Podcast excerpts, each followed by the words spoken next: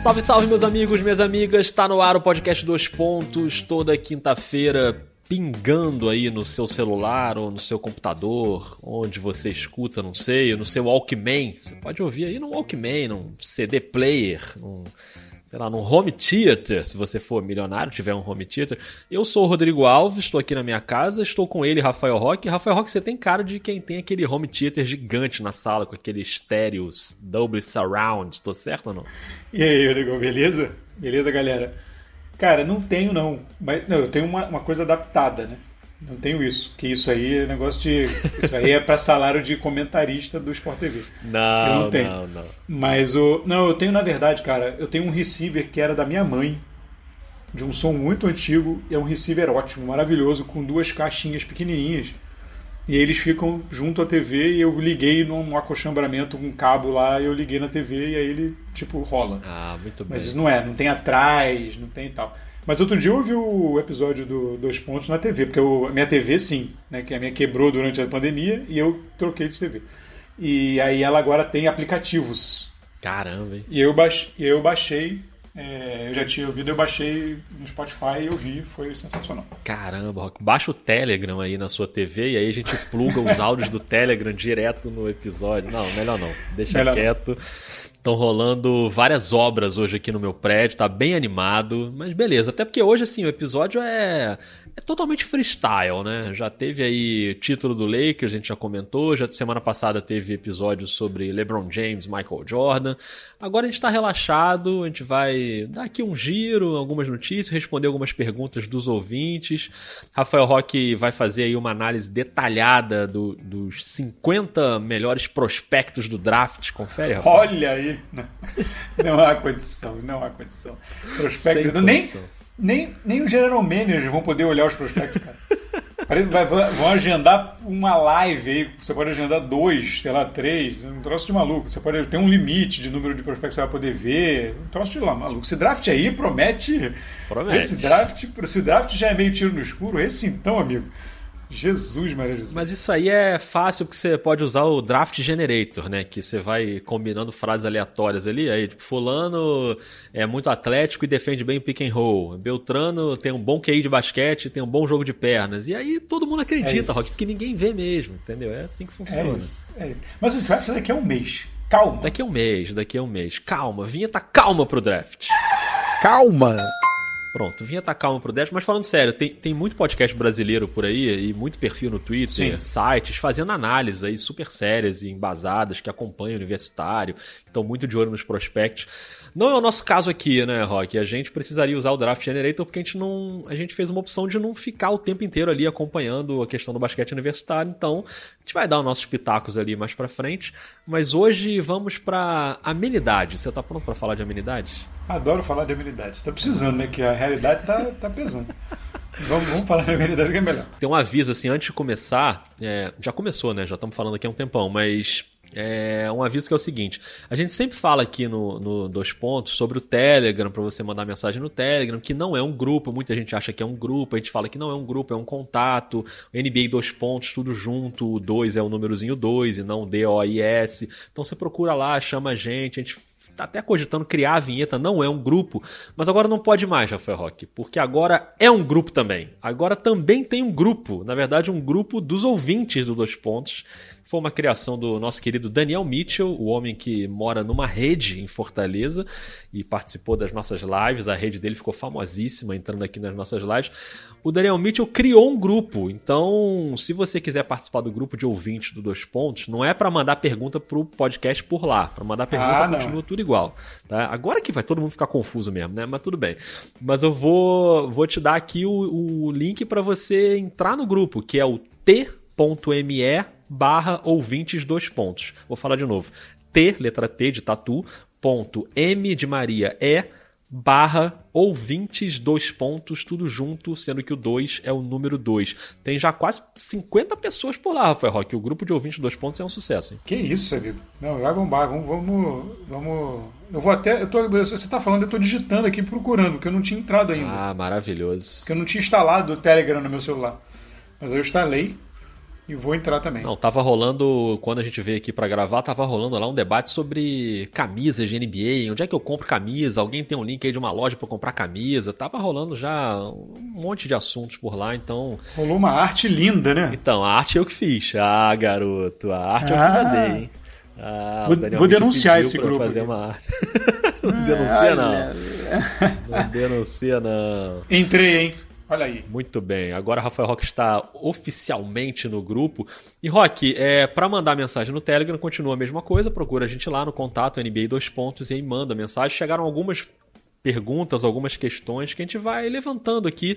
Eu queria começar com umas mensagens que tem a ver com o episódio da semana passada, né? Que a gente falou sobre LeBron James, Michael Jordan, se o LeBron já passou o Jordan, se vai passar, se nunca vai passar. E aí chegaram algumas questões sobre isso que eu queria botar aqui na roda. O Eduardo Mendonça ele faz uma pergunta sobre o auge técnico do LeBron. Ele mandou um texto aqui falando: a pergunta é sobre o LeBron, que pela décima vez foi a final para a NBA.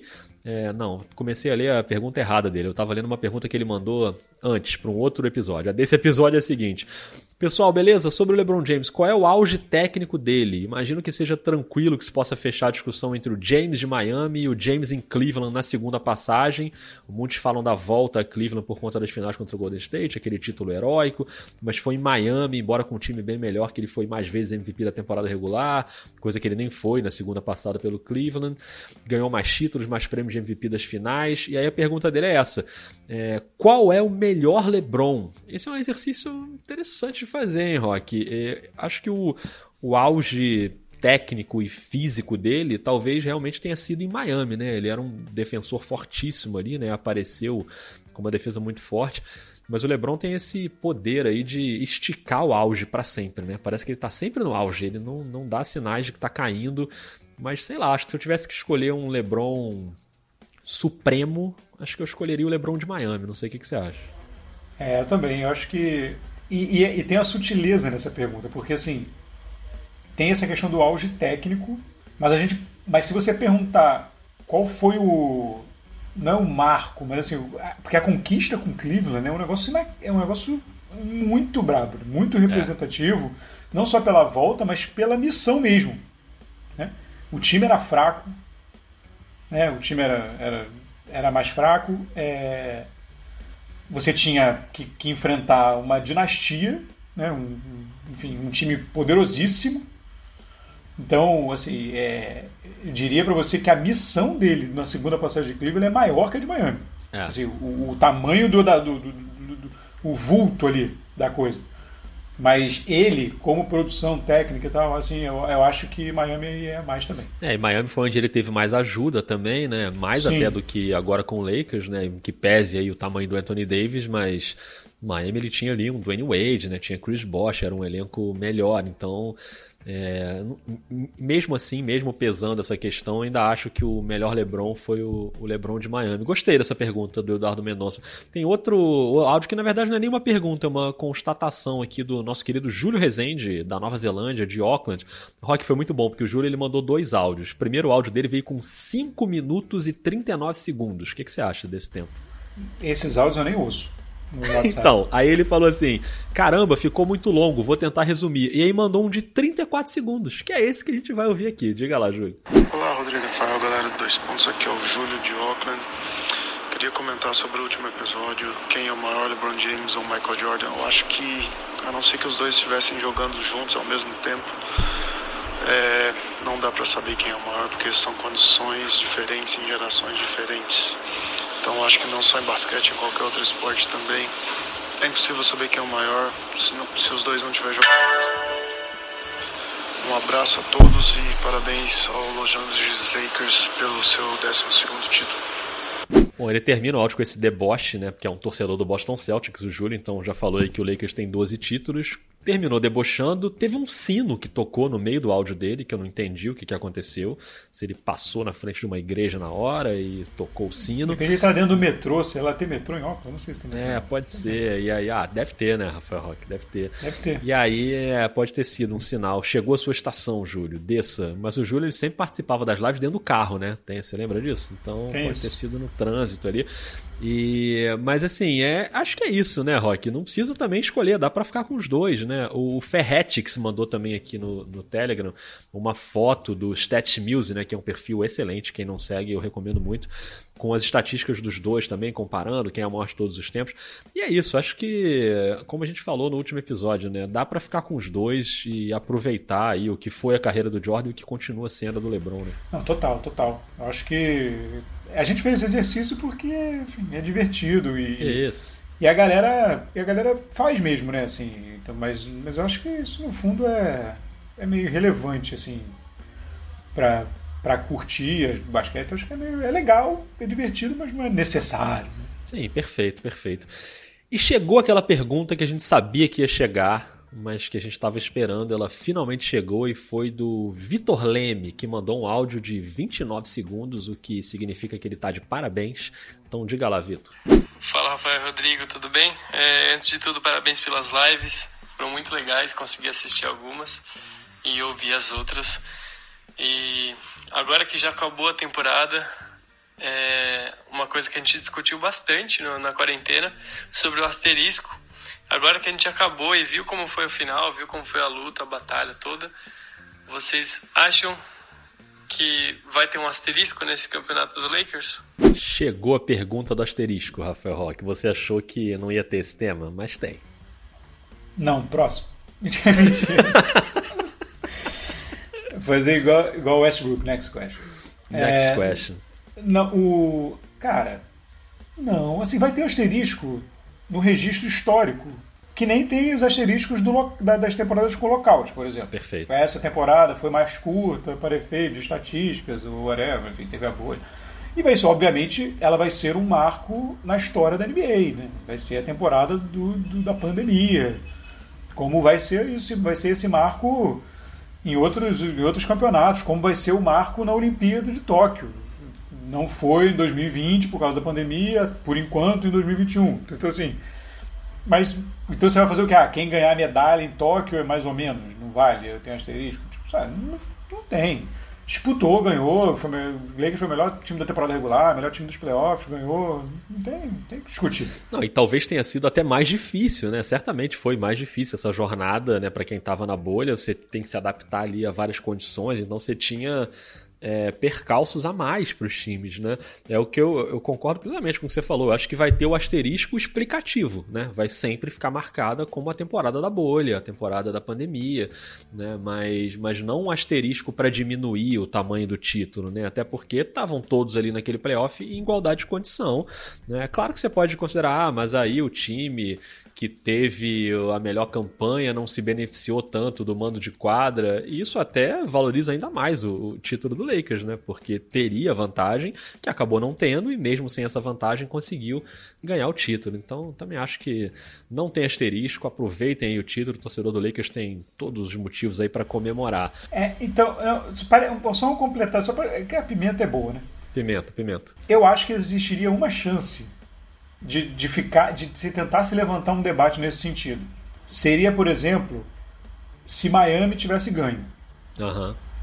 Porque aí você pega um time que antes da temporada, antes do, do playoff, lá, do, antes da bolha, tava lá no meio, né, quarto, quinto, e aí você é um time que aí foi, aí subiu, aí se aproveitou bem da bolha, subiu, eliminou o favorito, chegou ali quase como uma surpresa, né, na final. E aí se ganha, aí eu falo, tá, tá vendo? Mas ganhou porque as condições eram diferentes, porque não sei o quê, porque parou um tempão.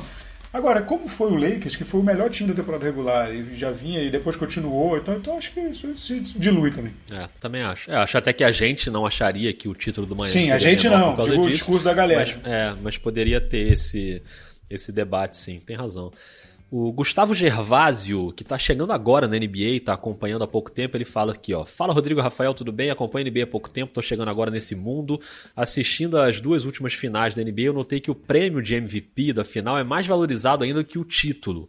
O troféu, inclusive, é dado depois do troféu de campeão, para fechar ali a cerimônia. Como é que isso é visto? Porque dos esportes coletivos que eu assisto, a NBA me parece aquela que mais valoriza o prêmio individual. Gustavo é de São Paulo, capital. Você acha, Rock? Eu não sei, cara. Eu fiquei pensando depois que eu li essa pergunta. eu acho que não é mais valorizado que o título. Tem uma valorização realmente muito grande de prêmios individuais na NBA. É uma questão não só o prêmio de MVP das finais, mas o MVP da temporada, todos aqueles prêmios que a gente fica debatendo nos podcasts, quem tem perfil no Twitter debate, né? Melhor calor, melhor técnico, tudo isso é muito valorizado. Mas eu acho que no fim das contas o que acaba pesando mais é o título mesmo, né? É, sem dúvida, sem dúvida. Mas a, a, NBA realmente, mas eu concordo com o que ele diz que sobre a NBA ser dos esportes americanos a que mais a que mais valoriza os prêmios individuais. Você tem ali, né, o, os prêmios de melhor jogador do, da, do beisebol, jogador lá, o troféu lá do. Enfim, os melhores jogadores do, da NFL tal, você pode ver lá da NFL, mas você não. Você tem umas listas, então você não. Você não essa essa valorização do cara, do, do, do MVP, do, do, jogador de defesa, seleção, seleção de geral, seleção de defesa, seleção de calouro, essa, esse ranqueamento enorme que tem, é, a NBA realmente faz de forma bem forte, né? É. O, eu não sei, pode ter, pode ter a ver com o perfil da liga mesmo, porque a gente sempre diz isso, né? Que a, que a NBA é uma liga de jogadores. É liga, liga de estrelas, liga de jogadores. A gente fala isso até no, no formato dos contratos, né? nas regras de contrato. É, é, é, o, o, jogador tem bem mais poder né, do que, por exemplo, até na, na NFL, que é um cara que o jogador é trocado. É, às vezes o cara se desfaz do jogador porque não quer pagar, a folha não cabe. Enfim, eu não sei direito a, o, como funciona o cap da NFL, mas eu sei que é bem diferente nesse sentido. É, de, de poder sobre. Você tem bem mais controle do jogador. E, e, enfim, é, você acho que é uma, por ser perfil da liga pode ser que seja tenha levado essa valorização mais mesmo dos jogadores. É, faz sentido. Rock, eu vou para a próxima pergunta aqui, mas antes eu vou causar aqui um pequeno caos no grupo dos ouvintes que eu botei aqui. Estamos gravando episódio agora. Quem quer ganhar abraço? E vou jogar lá e vou ver o que que vem, né? Joguei lá, daqui a pouco eu volto para ver quem é que é abraço. E vou para a pergunta aqui do Adrian Civilha, que também sempre participa com a gente e mandou um áudio muito comportado de 26 segundos. Então ele fala aqui: se eu tiver mandado áudio tarde demais, desculpa, semana que vem eu volto. Não, vai ser nessa semana mesmo, Adrian. Diga lá. E ele manda uma boa pergunta, hein? Fala, Rodrigão, Rafael. É seguinte, ainda no ritmo aí de fim de temporada, mas já pensando no começo da próxima. Quem vocês acham que foram os jogadores que mais cresceram nessa última temporada e que chegam mais forte, com mais moral mesmo? Não em questão de número, mas em questão de importância para o time e para a liga como um todo. É, do exemplo aí do Jimmy Butler, Devin Booker, Jamal Murray. O que, que vocês acham? Maravilha, Adrian, maravilha. Ó, já começou o caos lá no grupo, né? Daqui a pouco eu volto lá no grupo. Cara, Mas, eu tentei, entrar lá agora que já estavam me respondendo. Eu, eu falei, peraí, se eu não consigo gravar o episódio, depois eu. Mas o Adrian, ele deu esses exemplos. Eu acho que os jogadores que saem mais fortes, né, que cresceram aí depois dessa temporada, para mim, nenhum sai mais forte que o Jimmy Butler, né, no sentido de do que era antes e o que passa a ser depois, né, da evolução que eu digo. O LeBron é gigante, sempre foi, acho que não muda tanto o status dele, né? A gente já sabia que ele era gigante, o Anthony Davis também. Mas o Jimmy Butler era um jogador ali que não era de um primeiríssimo escalão e ele passa a ser um cara de primeiro escalão. Talvez um outro que eu selecione seja o Jamal Murray, né? Que o Adrian também cita, que se provou, apesar de muito jovem, um jogador muito decisivo em playoff. E tem aqueles caras assim que cresceram na bolha também, né? Tipo o TJ Warren, o Michael Porter do Denver também, para citar um outro jogador do Denver. O próprio Damian Lillard, que acho que também não muda muito de status, porque já era gigante antes, mas teve também uma, uma bolha espetacular com o Portland, né? Até chegar ali no primeiro round do playoff. Mas sei lá, cara, eu acho que o prêmio crescimento na bolha vai pro Jimmy Butler. Hein? Olha aí. Cara, então, eu adoro quando a gente discorda. Então vai, discorda. É... Não, eu acho que o Jimmy Butler é isso tudo que você falou. Que me deixa assim. Por exemplo, que o Jimmy Butler ele é quase. Ele é quase um, um prêmio, um prêmio, um prêmio recuperação. Esperava-se que o Jimmy Butler fosse isso tudo. Né? Lá em Chicago. Esperava-se que ele fosse isso tudo. E aí, enfim, tudo aconteceu. Né? Não foi dando certo, aí saiu, e aí é, né, Minnesota. É, é, Filadélfia. Agora ele, ele volta a jogar no potencial que sempre se esperou que ele fosse. Sempre se esperou isso dele. Talvez ele tenha até excedido um pouco o que se espera dele, mas ele sempre, espera, sempre esperava-se dele que ele liderasse um time, que ele. tudo mais. Eu acho que o maior assim salto, o maior salto é do Jamal Murray. Porque ele era um cara que ele, né, o Denver era o, você tinha o Jamal Murray e tal, mas o Denver era o Jokic, né? Jokic. E ele pegou o time e botou embaixo do braço. Assim, o Jokic, ele, ele, ele enfim, jogou bem e tal, fez, fez um bom playoff, mas, mas o Jamal Murray é um negócio impressionante. Se ele conseguir sustentar isso e até criar uma linha de desenvolvimento, né, uma linha constante, né, ele vai ele vai virar um All-Star mesmo, uma estrela e, e, então assim, eu acho que o mais promissor assim, o que mais me instiga assim é o, é o Jamal Murray. É, você tem razão. Apesar de eu achar que o Jokic fez um playoff assim extraordinário. Sim, ele sim. jogou demais, demais, demais. Até mas o Jokic já era, esperava. Né? Ele já é, era, mas, ele mas já um era pouco acima. Eu esperava um pouco menos dele, porque ele ainda tinha essa coisa. Ah, quando chega ali no playoff, é o cara que né, não, não funciona tanto, jogador de temporada regular. O, o Jamal Murray também. Mas o Jokic fez um playoff extraordinário. Eu ainda acho que o Jimmy Butler ficou um pouco acima do que eu, pelo menos, esperava ou sempre esperei da carreira dele. Eu sempre esperei que ele fosse melhor do que ele tinha sido né, nessas passagens que você citou, citou em Chicago, Minnesota, no Filadélfia, mas eu não esperei que ele fosse chegar nesse nível que ele chegou nessa temporada, em final, botando o time nas costas contra um timaço que é o Lakers. Então acho que ele ainda ultrapassou um pouquinho. Mas eu acho que o Jamal Murray também é, é muito impressionante, cara, o que ele, o que ele conseguiu. Realmente espetacular. Até porque o Jimmy Butler fez uma, o Jimmy Butler fez, fez uma bolha incrível. Sim. Mas essa presença mesmo, ela foi sentida nas finais, né? É. Assim, ele fez uma bolha incrível, mas antes tinha o time de Miami que tava, não sei o que, o conjunto e tudo mais, ele jogando muito, não sei o que, meteu o Dragic. Aí na final. É verdade. Quando você perde o, o, o Adebayo e o Dragic, aí ele pega e, e, corresponde, o que é incrível. Você pegar num momento desse e corresponder é sensacional. Incrível. Assim, mas eu estou muito curioso para ver o próximo ano do Jimmy Butler, do Jamal Murray. Sim, eu também. Mas eu vou continuar exaltando o Jimmy Butler porque hoje eu estou gravando aqui com o meu copinho do Miami Heat. Ah. Então eu estou aqui devidamente equipado de Miami hoje. Rock, o grupo tá um caos, hein? Queria dizer que o grupo tá um caos. Eu nem fui lá mais, senão me desconcentro, tudo. Eu já estou completamente desconcentrado. O pessoal está querendo marcar um encontro com direito a pão. O Marcelo Oliveira falou aqui. E todo mundo aqui pedindo abraço, né? O Marcelo Oliveira foi um deles, o Thiago Vernilo também pedindo, o próprio Daniel Mitchell falou que todo mundo quer abraço. O Everton, torcedor sofrido do Chicago Bulls, também quer abraço. Rudimar está aqui no grupo agora, ao vivaço, levantou a mão pedindo abraço. Rudimar foi uma estrela das lives, né? Espetacular. Muito bom. Então, um abraço aí para todo mundo. Dutra também por aqui. É, enfim, um abraço aí a todos que estão no grupo dos ouvintes. Entrem lá no grupo dos ouvintes e participem, porque vale a pena, é um povo muito doido, né, que gosta de ficar falando de basquete o dia inteiro. Então, se você também é doido nesse nível, você fica à vontade e entra lá para trocar uma ideia com eles. Rock, por falar em quem brilhou na live, eu vou trazer aqui a mensagem do Luner Faria. Boa. Grande Luner Faria, que é o nosso Manu Ginóbili, né? O nosso sósia do Ginóbili, que mandou um áudio aqui, também comportado, de 35 segundos. Passou 5 segundos, né? Do, do limite ideal, né? O ideal é abaixo de 30. Faz igual o Oscar, corta o final. É isso. Mas vamos lá, vamos dar essa colher de chá aqui pro Luner. Diga lá. Fala Rodrigo, Rafael, beleza? Bom, Milwaukee Bucks e Toronto Raptors continuam fortes, né, até o momento. Miami Heat e Boston Celtics saíram muito fortes da bolha, apresentaram uma excelente evolução. E esse ano temos 2021 temos o Brooklyn Nets com a volta do Kevin Durant e do Kyrie Irving fora o Steve Nash. E mais toda essa reformulação que está tendo em Chicago.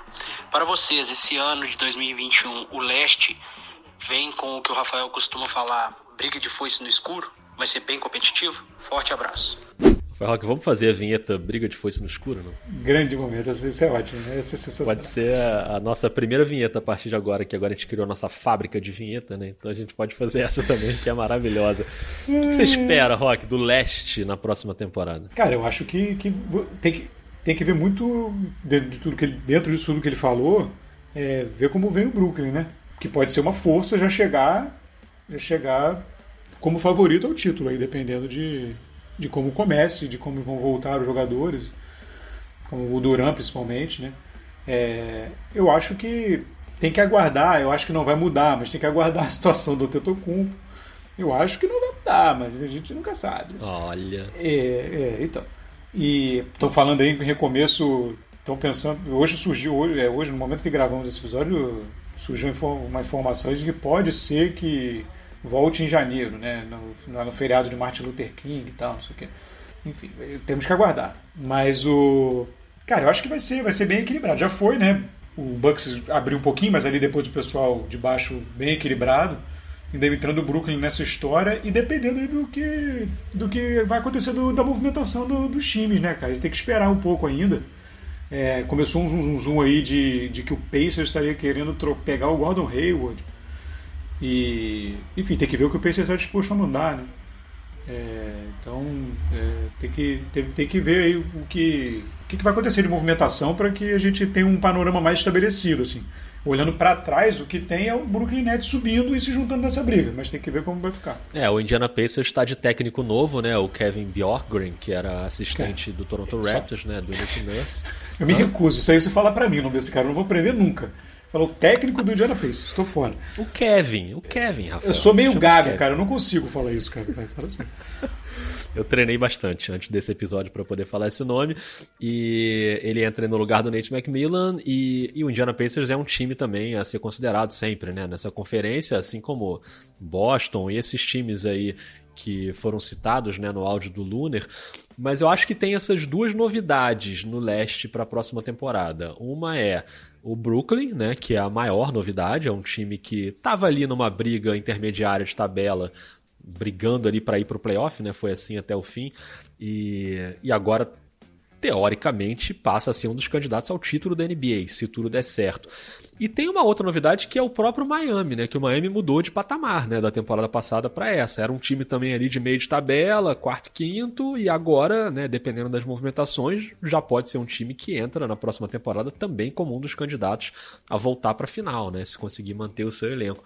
Mas eu imagino um leste por causa disso melhor ainda do que foi na, na, temporada passada. Talvez o Leste consiga quebrar aquela barreira que sempre fica ali, né? Aquela barreira dos 4, 5 primeiros. Depois, geralmente, tem um degrau grande para baixo, né? E times que estão bem abaixo. Mas eu imagino que possa acontecer. Não botaria, por exemplo, o Chicago, como o Luner citou aí, que tem uma reformulação em Chicago. Aí acho que não, mas, mas esses times lá de cima eu acho que podem realmente fazer bonito. Duas, duas considerações rápidas, porque eu adoro Fala. esse negócio de, negócio de, de de free agency, é um negócio que. né, Você é um já fica que, maluco, né? Eu já fico maluco. Não, então, porque isso aí, se, o, se o Miami conseguir convencer, se o Dragic estiver bem fisicamente, recuperado, e conseguir convencê-lo a voltar por um salário baixo, dada a idade dele, e dado, enfim. Se conseguir convencer em, em razão de um projeto, tá, conseguir trazer ele mais barato, num preço mais acessível, e aí abrir espaço no cap para trazer um outro cara de peso, de um pouco mais de peso, não, não um, um, máximo, né? Porque aí você tem que liberar uma galera que o Miami até pode fazer isso esse ano, porque vai ter como fazer isso, para pegar o Antetokounmpo, por exemplo. Poderia fazer, mas se for por um outro viés, de pegar um, reforçar com jogadores de bom, né, aquele jogador de salário mais alto um pouco, mas não aqueles caras de máximo salário. E aí conseguir incorporar um cara desse aí, o Dragic voltando pelo preço baixinho, Aí o Miami fica enjoado demais. Fica, Nossa, fica enjoado é. demais. Não, e eu, eu, outro dia eu botei no Twitter isso, né? Que eu, no videogame que eu jogo com o Memphis, eu já tô na outra temporada. E, cara, e o Miami pegou um Antetokounmpo. Não tem nada a ver com isso. Foi o videogame que fez, a inteligência artificial. E aí deu um jeito lá de pegar um Antetokounmpo e eu fui enfrentar o Miami e tava Jimmy Butler e Antetokounmpo e eu me senti muito prejudicado, porque isso aí é um roubo, né? Não pode acontecer esse tipo de coisa. Mas é uma possibilidade também. É, é nesse esquema aí do, do, do Indiana, né, cara? O Indiana andou querendo se livrar do Miles Turner, né? De repente pode ser uma boa para Boston, né? Pelo, pelo Gordon é Hayward, o Miles Turner é, é, o que o, é o que o Boston precisa. Né? Um cara é, grande, que arremesse, seja bom de defesa. É. é. exatamente o que ele precisa, pode dar caldo aí. Muito bem. Rafael Roque já não está se controlando, ele já fica com coceira, já dá uma coceira que ele já fica ansioso, tem que tomar um remédio para ansiedade, Rafael Roque. É, tem uma pergunta aqui, que é a pergunta do Davi Paterman. É a última pergunta desse episódio, hein, Rafael Roque? Um episódio pocket, praticamente. Mas nem é, porque já passou de meia é, hora, é. tudo bem. A gente estava fazendo muito grande. é, o Davi mandou uma pergunta sobre arremessos de três. Uma pergunta para uma reflexão interessante. Diga lá, Davi. Boa tarde, Rodrigo. Boa tarde, Rafael. Meu nome é Davi Paterman, de Petrópolis, Rio de Janeiro. Primeiramente, vou parabenizar vocês pela cobertura da, das finais da NBA, sensacional. Agora, seguindo nessa linha de comparação entre Jordan e LeBron que vocês fizeram, eu queria saber se vocês acham se o Stephen Curry ou o Clay Thompson já superaram o Larry Bird como o maior arremessador de três de todos os tempos, que pelo menos sempre foi a minha referência. E outra pergunta seria que vocês pudessem me falar o que vocês acham que o Golden State pode fazer de baguncinha aí nessa, nesse draft. Muito bem, Davi. Bom, sobre a baguncinha do draft, como a gente falou no início, né? Vinheta calma pro Davi. Calma! Calma, Davi. Calma, porque draft ainda falta muito e a gente não vai entrar muito nesse assunto. Sobre esse negócio das bolas de três, Rafael Roque, antes de passar a bola para você, é, eu já queria começar discordando do Davi aqui na referência máxima aí de arremessador de três da história da NBA, que é o Larry Bird, né? A referência dele, que obviamente é um grande arremessador e um dos maiores da história, mas para mim tá tá até bastante longe de ser o maior arremessador de três da história da NBA. Eu acho que a NBA tem vários outros mais representativos. Eu até quando eu ouvi o áudio dele, eu comecei a jogar no Google essas listas, né, que tem maior arremessador de três e tal. E cara, o Larry Bird ele nem aparece nessas listas, nem no top 10, nem no top 15, assim, como o maior arremessador de três. É claro que ele tem uma coisa que era uma época em que a bola de três ainda não era muito popular e ele usou isso como arma, foi muito inteligente. Mas o Larry Bird, eu fui pesquisar aqui, o aproveitamento de três da carreira dele é de 37%, que é um aproveitamento bom, né? não é nada espetacular, mas é bom. E ele matou 649 bolas de três na carreira. O Stephen Curry tem 2.495. Você tem uma ideia da disparidade entre um e outro. E, e, a outra discordância, eu tô discordando muito do Davi, espero que ele não fique bravo comigo, tá, Davi? Mas é, enfim, é, o Clay Thompson eu também não coloco no mesmo nível do Stephen Curry. Eu acho também um jogador espetacular, tem o recorde lá de bolas de três em um jogo, um baita arremessador, mas na carreira também eu ainda acho que tem mais gente à frente dele. E para arredondar e para passar a bola para você, Rafael Roque, já passo com essa granada aí, que para mim, Stephen Curry já é o maior arremessador de três da história da NBA. Fique com você. Olha aí, que momento, hein? Que momento. Cara, então, sobre, sobre a baguncinha, rapidinho, o que eu acho que vai ah, acontecer. Eu sabia que você ia querer falar da baguncinha. Não, que, é, mas é bem, é bem rápido. Eu já teria até acabado de falar se você não tivesse me sacaneado. é, na verdade, é, não, eu acho que uma coisa que a gente pode, enfim, praticamente garantir, assim, ou esperar com muita probabilidade, é que o Golden State vai trocar essa escolha. Eu acho, acho pouco provável que o Golden State fique com essa escolha diante do que é o projeto atual do time. Mas, enfim, aí vamos, vamos o resto de resto vamos aguardar. Sobre o arremesso de três, cara, porque é isso, você não pode só pegar, obviamente, o aproveitamento né, de carreira, porque senão você começa também a ter umas coisas, né? Tipo, né? Você pode não, ter senão um, o Duncan Robinson vai estar tá aí no top 5. Não, pois é, não, é porque, não, porque geralmente essas listas eles dão um. um como é que diz? Um, tem, tem que ter um mínimo de arremessos, né? O Duncan Robinson ainda não é. tem. Mas numa das listas que eu vi lá de melhor aproveitamento da história da NBA, não sei o que, papai, por exemplo, tem o Jason Capona. Né? Capona, é verdade, ele sempre tá nessas listas. Então, pois é. é Steve Novak, lá, enfim, Novak, né? É. Mas o. Jogou no Rio essa desgraça. Mas o. Opa. Cara, então, eu acho que o Stephen Curry é o maior arremessador de três pontos já da história. É, eu gosto, eu gostava, né, no caso, é, gosto muito. O Red Miller, para mim, sempre foi um cara espetacular nesse sentido, assim. Tem, enfim, tem, tem, tem vários. Às vezes, às vezes vai muito pelo seu gosto mesmo, né? Ray Allen, enfim. Você vai, que nem se você for pegar, botando no parâmetro, no corte, por exemplo, do Larry Bird, que foi o que ele fez, aí você consegue pegar vários mais no gosto, né? Você vai, vai ampliando essa lista. Mas eu acho que o Stephen Curry é, e também concordo que é acima do, do Clay Thompson, principalmente porque ele consegue ser assim fazendo todo o resto que ele faz. O Clay Thompson ele tem um pouco menos, né, um pouco menos ou bastante menos de arsenal do que o, do que o Stephen Curry, né, de, de, de aspectos do jogo. É, eu até acho que o Clay Thompson tem uma coisa que o Curry não tem, que é a defesa, né? Mas não é o que sim. a gente está debatendo aqui, né? Obviamente. Sim, sim. É, de poder Curry... de ataque, de, de, de canivete Isso. ofensivo, digamos assim. Isso, é. O Stephen Curry é mais. O, o, que eu, o que me faz colocar o Curry em primeiro é um argumento até parecido com o argumento do Davi com o Larry Bird, é, que é essa história de ter mudado o jogo ali. O Stephen Curry, ele, a bola de três dele é, vem numa era que muda o jogo da NBA, em boa parte por causa dele. Ele é uma influência para quem vem depois em relação a arremesso de três pontos. Ele não conhece limite no, na distância, né? Ele arremessa de onde for, se for oito passos para trás da linha de três, ele vai arremessar também. Isso influenciou outros jogadores, como o próprio Damian Lillard, que já faz muito bem isso. Mas. E ele é um cara que não é só bola de três, né? Tem gente que acha que é, mas não é, né? Ele é um cara de muita movimentação, ele é a, a alma daquele sistema ali do, do Golden State. Agora, o meu top 3 tem o Curry e, e dois que você citou aí, que são o Ray Allen e o Red Miller que são os dois que têm mais bolas de três convertidas na carreira, né? O Ray Allen em primeiro, o Red Miller em segundo, mas eu acho que o Curry vai passar, porque o Curry arremessa num volume muito alto e ainda tá na ativa, então acho que ele vai passar em algum momento.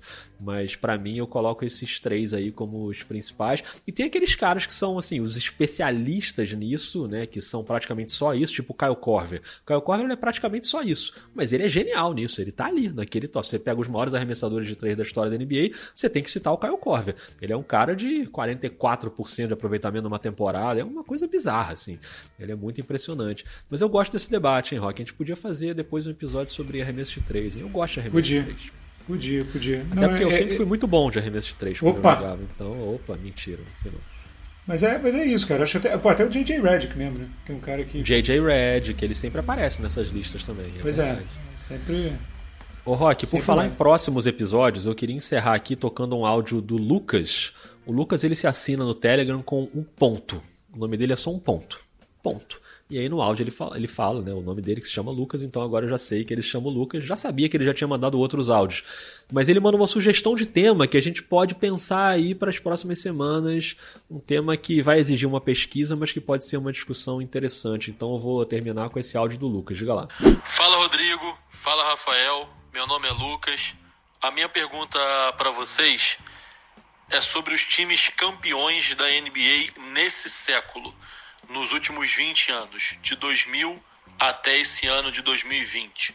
Na opinião de vocês, quais são os cinco melhores times campeões da NBA nos últimos 20 anos? Será que o Lakers de 2020 entra nessa lista, gostaria de saber da lista de vocês. Na minha, o Lakers de 2020 não entrou. Grande abraço. Olha aí, hein, Rafael Roque. Você tá pronto para esse desafio?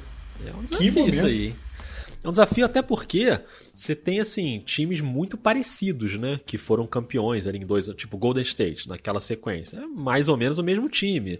E aí você vai botar duas vezes. Se eu, se eu acho que o Golden State do Kevin Durant foi, foi um dos melhores times, ele pode ser o segundo e o terceiro, o primeiro e o segundo, ou a gente vai por geração. É, é uma discussão que tem critérios aí complexos, mas eu gosto hein, desse desafio para a gente pensar aí para os próximos episódios. É, eu acho, eu acho maneiro. Eu, eu, eu, acho que tem que dar uma. Eles têm variações, mas eu acho que tem que criar o critério, né? Não tem critério certo e critério errado. Tem que criar o critério e seguir o critério. Mas talvez a gente possa fazer com você tentando mudar um pouco o núcleo, digamos assim. Mas aí, por exemplo, o San Antonio Spurs se dá mal, né? É. Porque assim que o núcleo, é um, o núcleo é um só o tempo inteiro. É.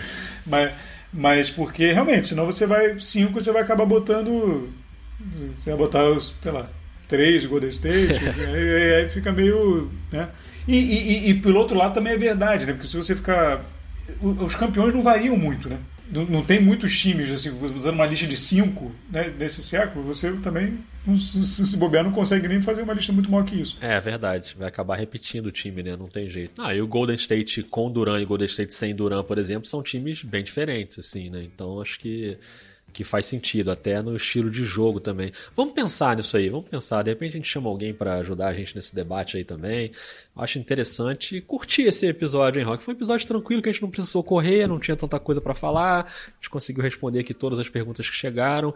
Então é isso, mandem perguntas no Telegram, participem do grupo dos ouvintes, entrem lá, procurem, perguntem lá para o Daniel Mitchell quanto é que custa a rede, que ele agora vai vender rede também, né? Que ele é uma nova atividade aí do Daniel Mitchell e participem lá. De vez em quando a gente entra lá, Rock, para jogar uma granada e sair correndo. E aí deixa os caras lá discutindo, combinado? Combinado, combinado. Não, eu vou. Eu vou. Cara, agora eu fiquei intrigado com essa pauta aí. Eu vou. vou pô, eu quero pesquisar essa pauta aí. Já vai começar agora, né? Pesquisar. Eu tava olhando aqui. A... Não, eu abri até a lista aqui dos campeões para olhar, para me lembrar, porque você vai esquecendo, né?